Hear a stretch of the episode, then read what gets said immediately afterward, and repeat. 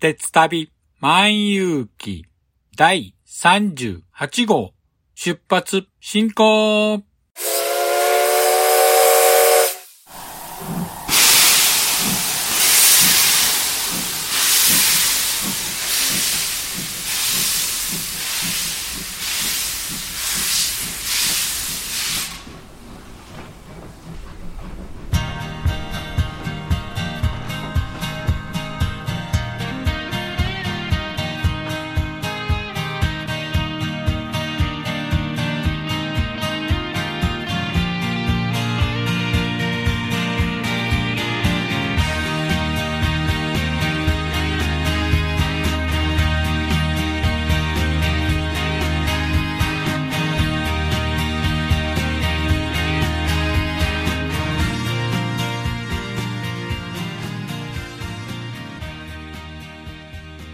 度ご乗車ありがとうございます。鉄旅万有記は鉄道と旅好きのしんちゃんが鉄旅についてゆるーく語るポッドキャスト番組です。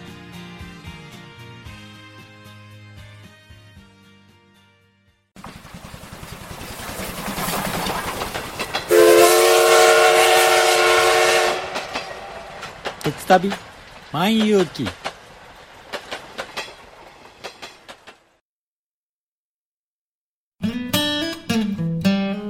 モールパッキングコンフォートなオートバイキャンプ道具あります。北海道夕張快速旅団の近況などをご報告。ゆいろくポッドキャストはほぼ毎週土曜日夕方更新しています。聞いてください。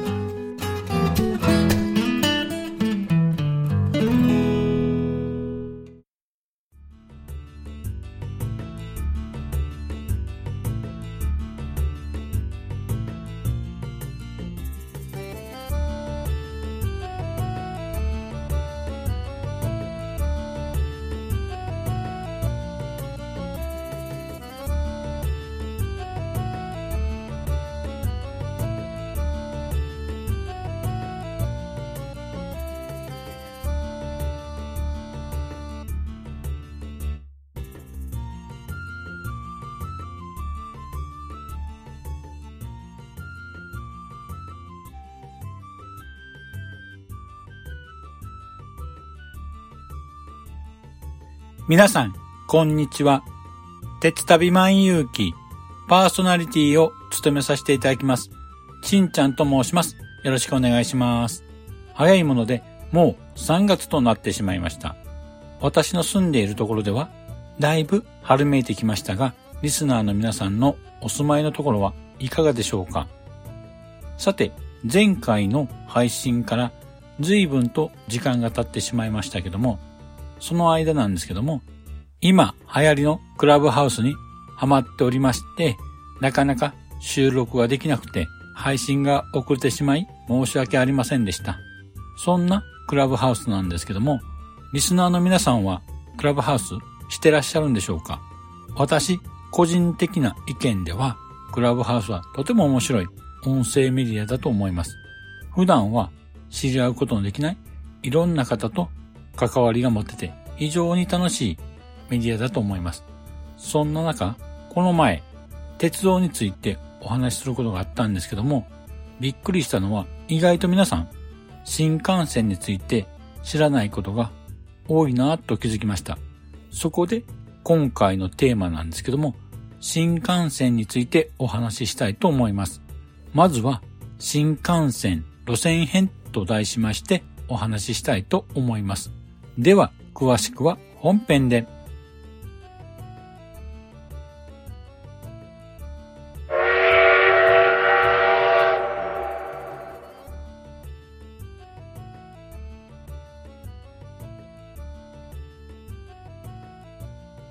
では、本編です。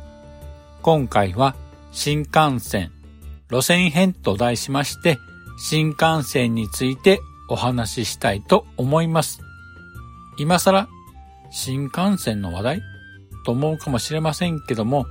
まだまだ知らないことがたくさんあるかもしれません。ぜひ、今回のですね、配信を聞いてもらうとですね、新幹線のことがもっと楽しく、もっと面白く乗車することができるかもしれません。ぜひぜひ最後まで聞いてみてくださいね。では、早速、新幹線とは何なのか、ウキペディアによりますとですね、新幹線は JR グループ各社が運営している日本の高速鉄道とあります。そう、日本が世界に誇る高速鉄道なんです。現在、日本には数多くの路線があり、いろいろな種類の新幹線車両が運行しています。まずは、路線についてお話ししたいと思います。とりあえずですね、いろいろな路線がありますので、開業順に紹介していきたいと思います。まず最初は、東京と新大阪を結ぶ東海道新幹線についてお話しします。1964年、昭和39年10月1日に開業しました。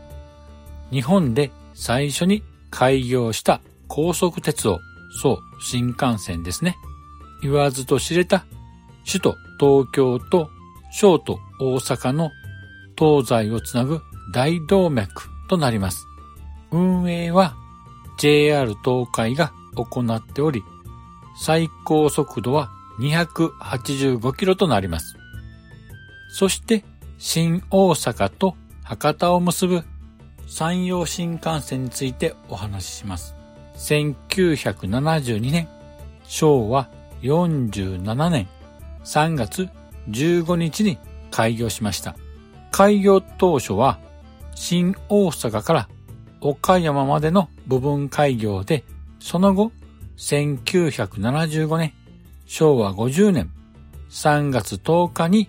岡山から博多間が開業し、全線開業となりました。運営は JR 西日本が行っており、最高速度は300キロとなります。トンネルが多いので、東海道新幹線よりも最高速度は高く設定されています。また、多くの列車がですね、東海道新幹線と直通運転をしていますので、一般的にですね、東海道新幹線と山陽新幹線を一緒にしまして、東海道山陽新幹線と称されることが多くなっています。それとですね、皆さんご存知ないかもしれませんけども、実は山陽新幹線には博多より先の車両基地である山陽新幹線博多総合車両所までの区間を博多南線として回送線を乗車することができます。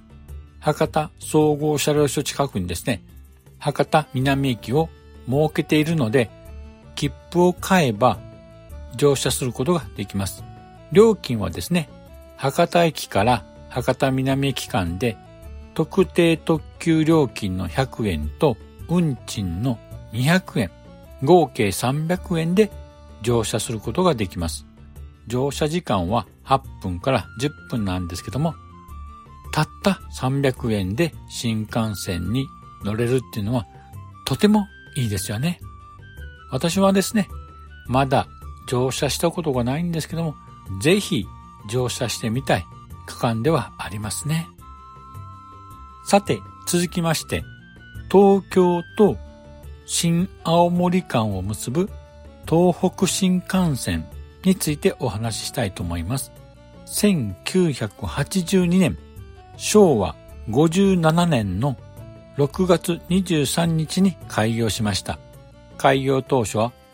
大宮駅から盛岡までの部分開業で、その後、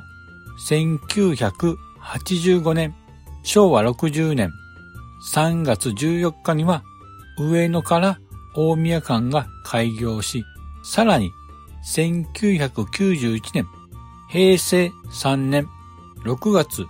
20日にはようやく東京から上野駅間が開業となりました。それから2002年、平成14年12月1日には盛岡から八戸間がさらにさらに2010年、平成22年12月4日には八戸から新青森間が開業し、ようやく全線開業となりました。運営は JR 東日本が行っており、最高速度は盛岡以南では320キロ、盛岡以北では60キロとなっています。続きまして、東京と新潟を結ぶ上越新幹線についてお話します。1982年、昭和57年11月15日に開業しました。開業当初は東北新幹線と同じく大宮駅が始発駅で大宮新潟間で運行を開始しました。その後、東北新幹線と同様に1985年昭和60年3月14日には上野大宮間が、さらに1991年平成3年6月20日には東京上野間が開業し、東京駅での直通運行が開始となりました。運営は JR 東日本が行っており、最高速度は240キロとなります。そして続きまして、東京と金沢を結ぶ北陸新幹線についてお話しします。1997年、平成9年10月1日に開業しました。あれ？と思う方もいらっしゃるかもしれませんけども、この1997年、平成9年の開業というのはですね、長野冬季オリンピックに向けまして、長野新幹線という名称で東京から長野間で部分開業をしました。その後、18年をかけまして2015年、平成27年3月14日に長野から金沢間がようやく開業しました。現在もですね、金沢から大阪へ向けて延伸工事が進められており、2022年平成4年度末には金沢から福井県の敦賀間での部分開業が予定されています。ですが、1年半ほどの後期の遅れが発生しており、もしかすると開業時期がずれ込む可能性があります。運営は JR 東日本と JR 西日本が行っています。最高速度は260キロとなります。さて、続きまして、博多と鹿児島中央を結ぶ九州新幹線鹿児島ルートについてですけども、2004年、平成16年3月13日に熊本県の新八代と鹿児島中央間が部分開業しました。この部分開業は珍しく、通常はですね、起点となる博多駅から開業するのが通常例なんですけども、この九州新幹線に関しましては、博多ではなく、末端部分の鹿児島中央から新八代間が先に開業する形で進めていき、その後、2011年3月12日に新八代から博多間が開業し、全線開業となりました。この全線開業のですね、前日、2011年3月11日は、あの東日本大震災の起こった日で、翌日開業の九州新幹線は祝賀ムードが吹っ飛んでしまった記憶があります。この九州新幹線なんですけども、ほとんどの列車がですね、山陽新幹線との直通運転を行っており、新大阪から鹿児島中央まで1本で乗車することが可能です。運営は JR 九州が行っており、最高速度は260キロとなります。そして一番新しい路線ですけども、2016年、平成28年3月26日に開業しました新青森と北海道の新函館北斗間を結ぶ北海道新幹線が開業しました。北海道新幹線は新青森から青函トンネルを抜けまして北の大地、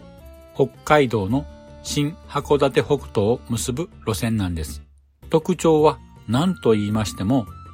鉄道が走る海底トンネルでは世界一の長さを誇る全長 53.85km の青函トンネルですね。この 53.8km はどれぐらいの距離かと言いますと、関東で言いますと、東京から中央線を経由しまして、高尾駅間とほぼ同じ距離です。関西なら大阪から東海道本線を経由し、滋賀県の大津間とほぼ同じ距離となります。大体の距離感は分かっていただいたと思います。それと、青函トンネルは北海道新幹線と JR 貨物の貨物列車との共用となっています。そのため、トンネル内の線路は、レールが3本引いてある三線機場という線路になっています。三線機場につきましては、後ほど説明したいと思います。また、貨物列車とのすれ違いを考慮し、北海道新幹線の青函トンネル内での最高速度は160キロと制限されています。北海道新幹線といってもですね、東北新幹線が新青森から新函館北斗までの延長運転となっています。現在、新函館北斗から札幌間の延伸工事が進められており、2030年度末には開業を目指しています。運営は JR 北海道が行っており、最高速度は260キロとなっています。以上、新幹線には7路線があります。このうち、北陸新幹線、東北新幹線の盛岡以北、九州新幹線、北海道新幹線につきましては、全国新幹線鉄道整備法という法律に基づき、整備新幹線という区分になっており、営業最高速度が260キロと制限されています。さて、ここまで新幹線の路線についてお話ししてきましたけども、あれ？と気づく方がいらっしゃると思います。そう、福島と山形県新庄を結ぶ山形新幹線や盛岡と秋田を結ぶ秋田新幹線はと思われるかもしれませんけども、実は厳密に言いますと、山形新幹線と秋田新幹線は新幹線ではないのです。新幹線と呼ばれていますけども、ミニ新幹線に分類され、既存の在来線をですね、回帰した上で、新幹線路線と直通運転できるようにした方式で建設された路線となるのです。回帰とはどういうことかと説明しますと、JR の在来線の線路の幅はですね、狂気と言われるレールとレールの間が 1067mm なんですけども、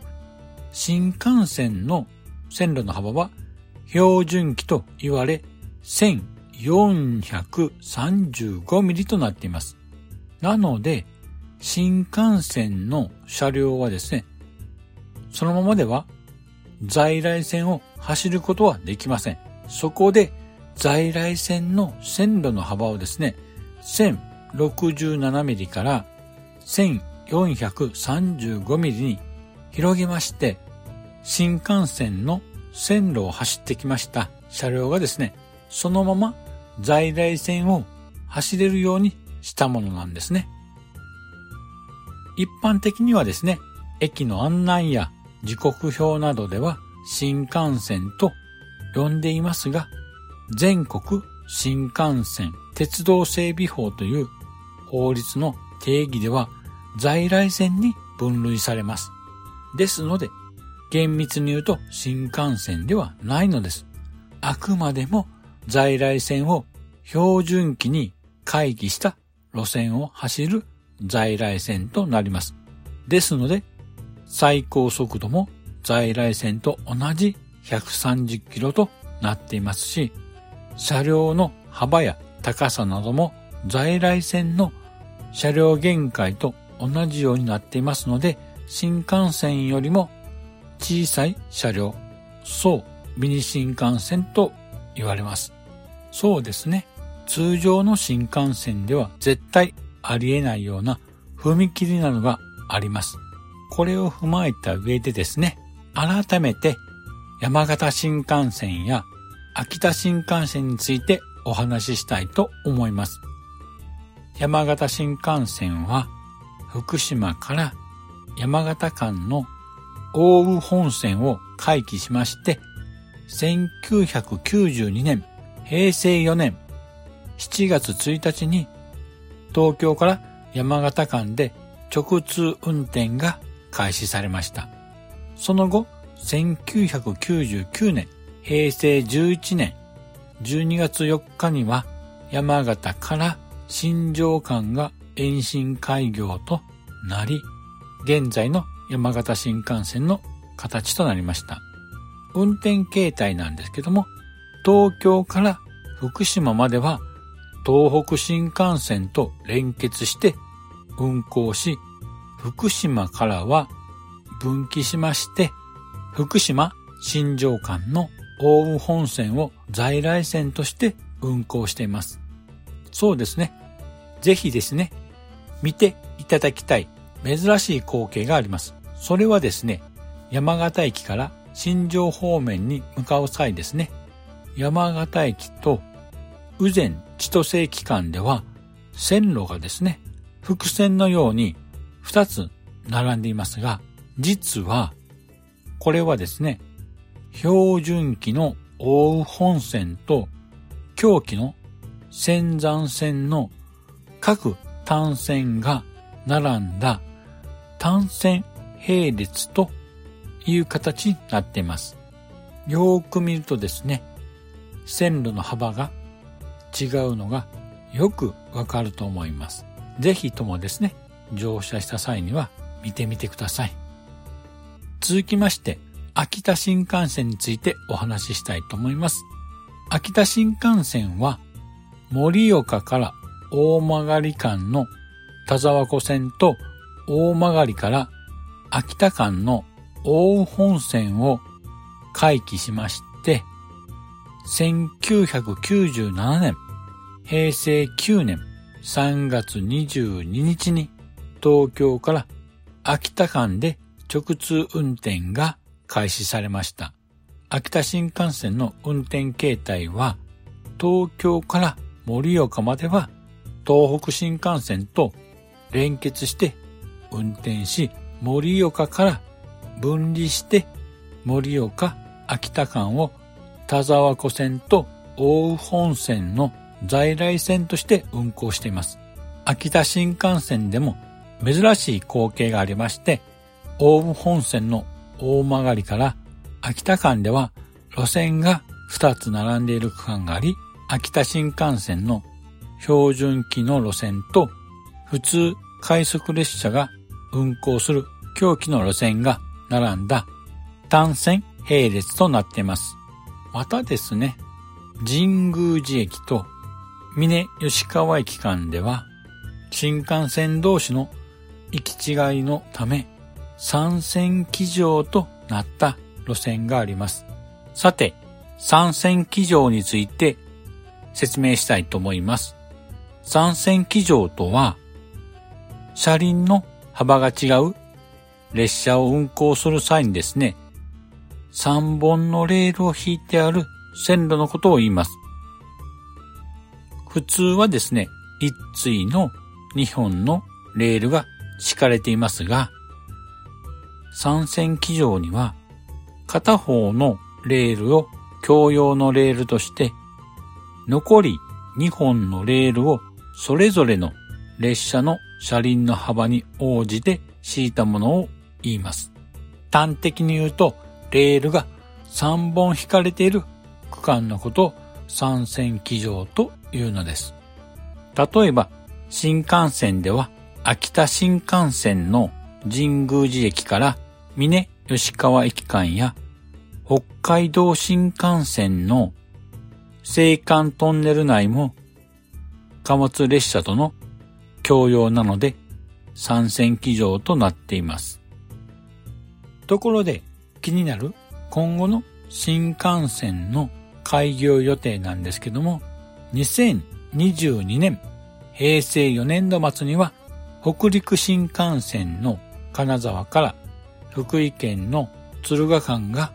延伸開業の予定です。またですね、2022年平成4年秋にはですね、九州新幹線の西九州ルートの長崎から武雄温泉間が部分開業の予定です。さらに2030年、令和12年には北海道新幹線の新函館北斗から札幌間が延伸開業予定となっています。あとですね、新幹線というわけではないんですけども、2027年、中央新幹線、リニア新幹線の開業予定となっています。また、新幹線と言っていいかどうかわかんないんですけども、2027年、平成9年には中央新幹線、リニアモーターカーですね、リニア新幹線の開業が予定されています。あと6年でリニア新幹線が運行を開始します。楽しみですよね。ということで、そろそろお時間となりました。今回はですね、この辺で終わりにしたいと思います。次回は新幹線車両編をお届けしたいと思います。では、エンディングに行きたいと思います。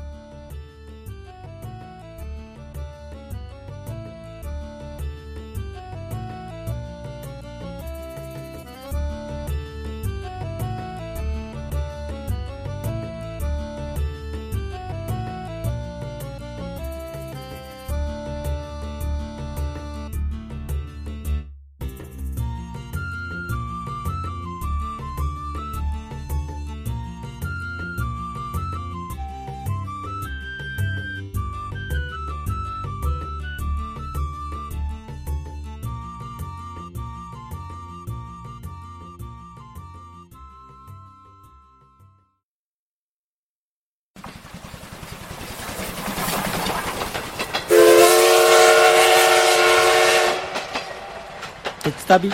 万有記。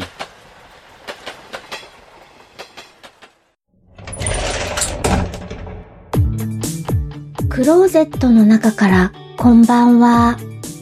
北海道夕張からゆいまるがお届けします。見たこと聞いたこと感じたことをお話ししています。今宵ひとときをあなたと。夜のゆいろく聞いてください。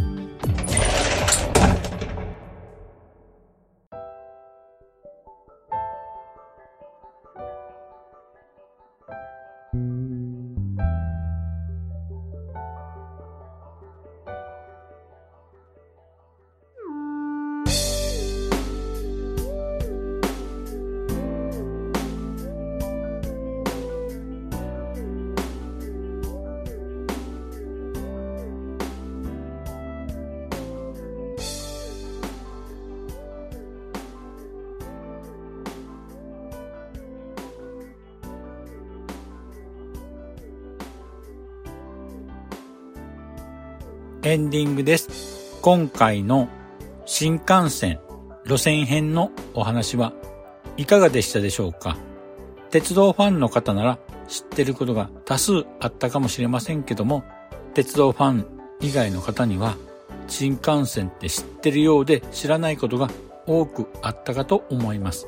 そこで引き続き次回もですね、新幹線車両編をお話ししたいと思います。ぜひ次回もお楽しみに。ところで、今回から、ポッドキャスターの大先輩でもあるゆいまるさんが配信していらっしゃる幹事長のいいこと教えちゃうと、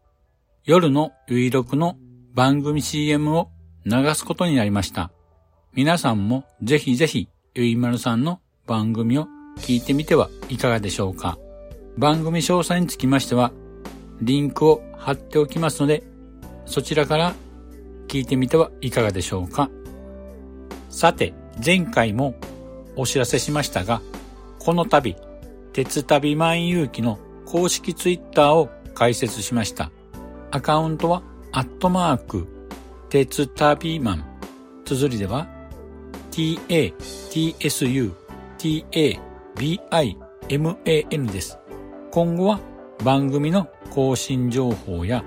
鉄旅に関する情報は公式ツイッターで発信していきたいと思います。もしよかったらフォローの方よろしくお願いいたします。さて、この番組では皆様からのご意見やご感想をお待ちしています。Apple Podcast のレビューや鉄旅万有機のブログのコメント欄、Twitter にハッシュタグ、鉄万、漢字の鉄にひらがなで万とつけてツイートしていただければ番組内で紹介したいと思います。さて、今回はこれにて終了したいと思います。では、次回もお楽しみに。失礼いたします。あ、ほい。